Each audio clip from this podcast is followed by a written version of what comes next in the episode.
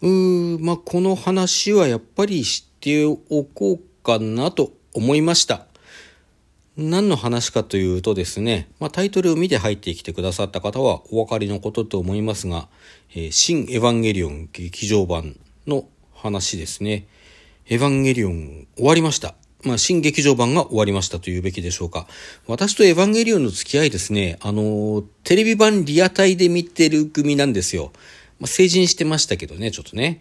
で、リアタイというても、あの、放送、その、ジャストタイムに見てたわけではなくて、録画して見ていたという組ですが、まあ、その日のうちには大体見てたかな。なのでね、あの、全部知ってるんですよ。知ってるっていうのは、その、今までのね、成り行きをね、えっと、まあもちろんそのスタッフがどうのとかね、監督がどうしたとかそういうことは知らないですよ。あの、業界の人間というわけじゃないんでね。まあだけど一視聴者としては大体いろいろ見てきたということですね。あのー、最初のテレビ版ね、むっちゃくちゃ夢中になって見てました。毎日楽しみにしてた、もう会社からはい帰るや否やもうビデオをね、巻き戻して、巻き戻してですよ、当時。VHS でしたからね。あの、今の人巻き戻してって言っても何のことかわかんないって言いますけどね、VHS のビデオテープに録画しておりまして、それをね、巻いて、あの、毎回楽しみにして見てました。なんならこう、その前の回とかね、最初の方まで巻き戻して、最初からずっと見ちゃったりとかね、何度もしてました。で、え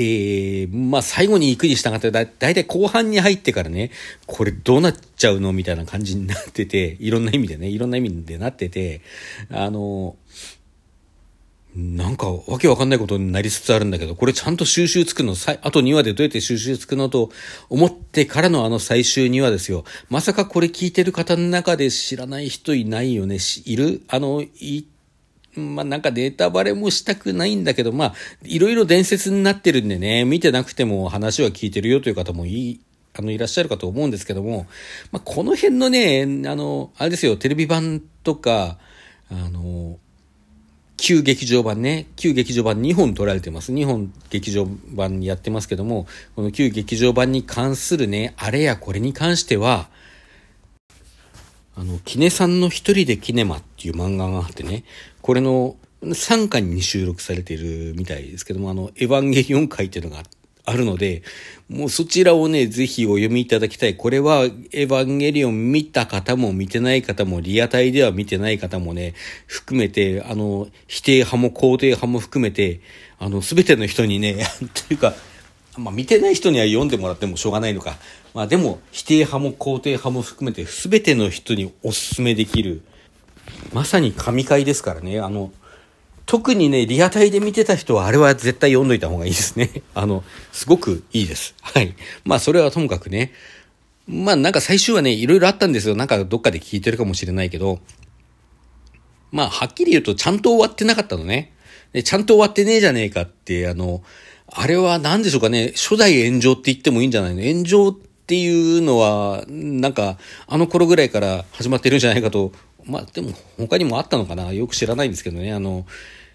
まだ当時ニフティサーブがさ、あの、健在でというか、ニフティサーブっていうサービスがね、あって、会議室とかフォーラムとかでみんなが語らってたんですよ。そうですね、こ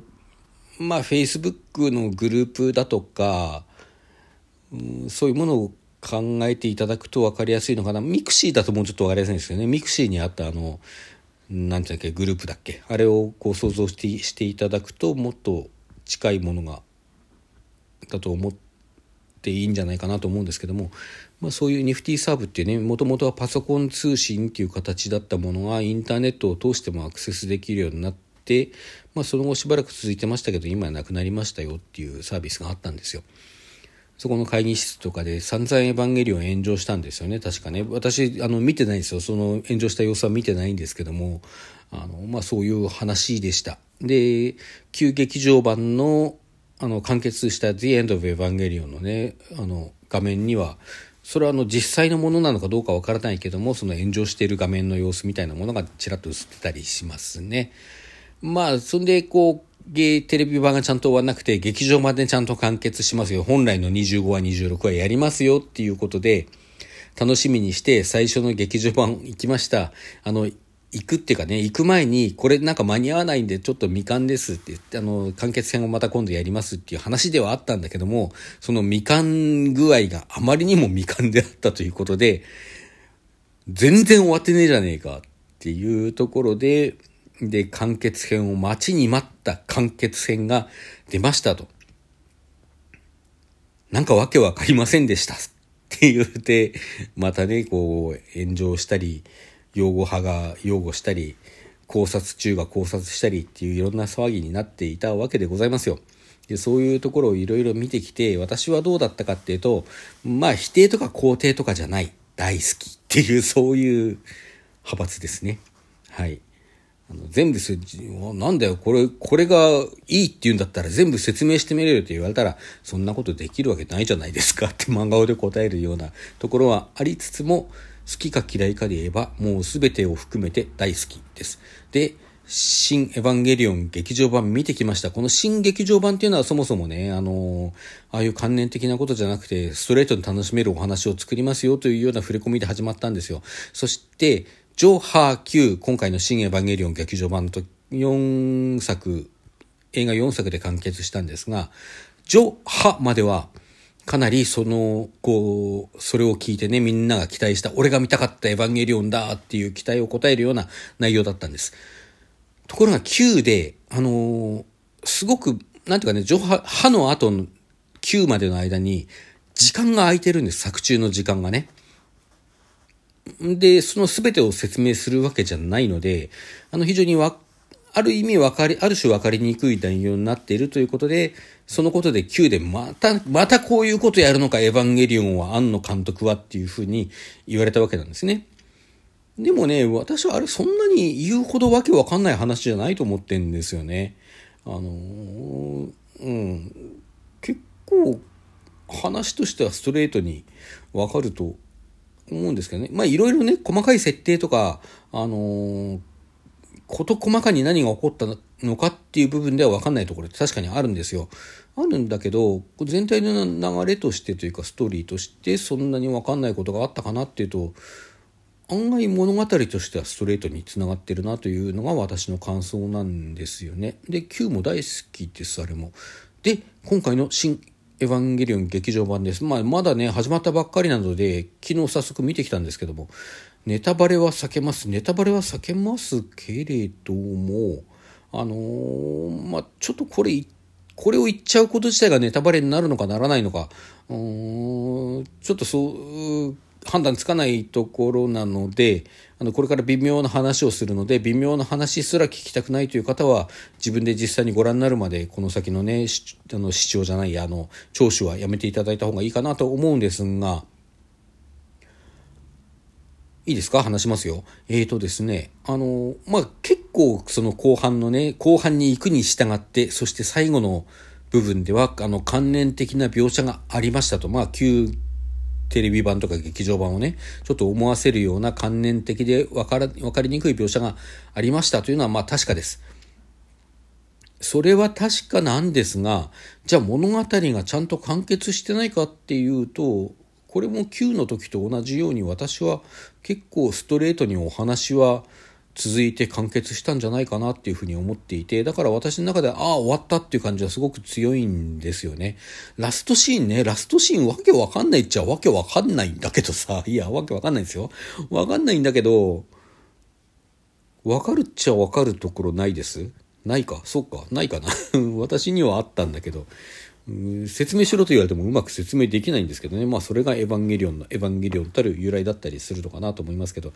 あのね、今回わかんない、今回っていうか、思い返せば旧劇場版の頃から、わかんないわかんないわけわかんないって言ってるのは、言われているのは、それはね、あの設定の部分だと思うんですよ。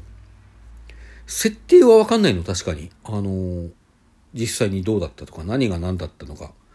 あの、例えばね、ネブカドネザルの鍵っていうのが、あの、ジョですでに出てくるんですよね、存在はね。あの、意味ありげに出てきて、あ、歯か、歯で出てくるのか。で、出てきて、